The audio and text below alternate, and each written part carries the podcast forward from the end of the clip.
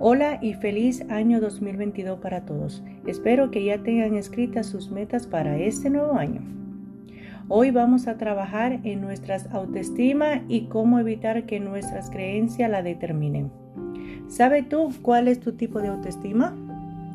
Tristemente, en cada cultura existen diferentes tipos de creencias con las cuales crecemos y nos vamos formando un camino. El detalle aquí es saber que no todo individuo funciona bien con las creencias con las que crecimos. Como ser humano sabemos que la autoestima es una de las mejores armas para triunfar en la vida, para determinar quiénes somos, pero también sabemos que vienen acompañadas de la creencia de nuestros ancestros. Hoy les diré cómo funcionan. Las creencias, al igual que la autoestima, están divididas en tres partes. Toma lápiz y papel y escribe cuál de estas creencias y autoestima se identifican contigo. La autoestima. La autoestima es como la creencia está dividida en tres partes, la denutrida, equilibrada y exceso de autoestima. El exceso de autoestima.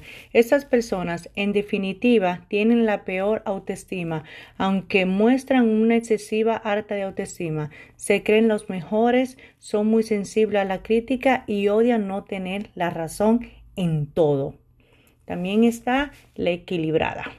Estas personas son muy asertivas, tienen la facilidad de estar siempre felices y buscan siempre algo que los motive a lograr sus metas y conocen el valor que tienen.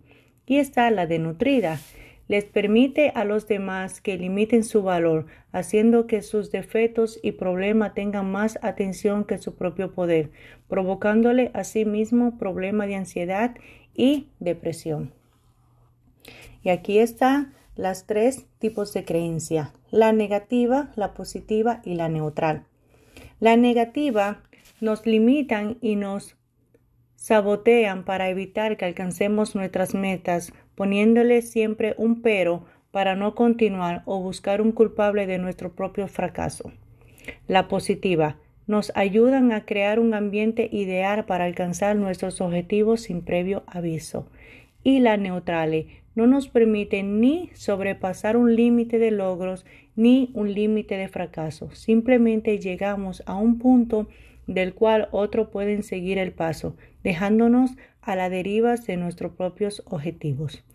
Sabemos que la creencia va más allá de lo que creemos saber de nosotros mismos, pero si no ponemos atención seríamos blanco fácil de nuestra infelicidad.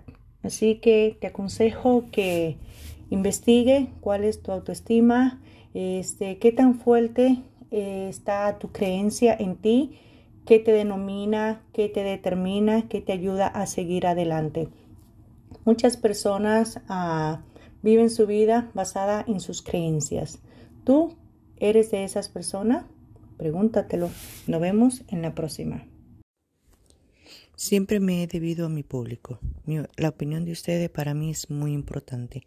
Me encantaría que me dejaran un comentario debajo de cada episodio que escuchen o me podrían enviar un mensaje privado al 503 484 5879 vía WhatsApp. Me encantaría poder ayudarte un poquito más. Feliz tarde.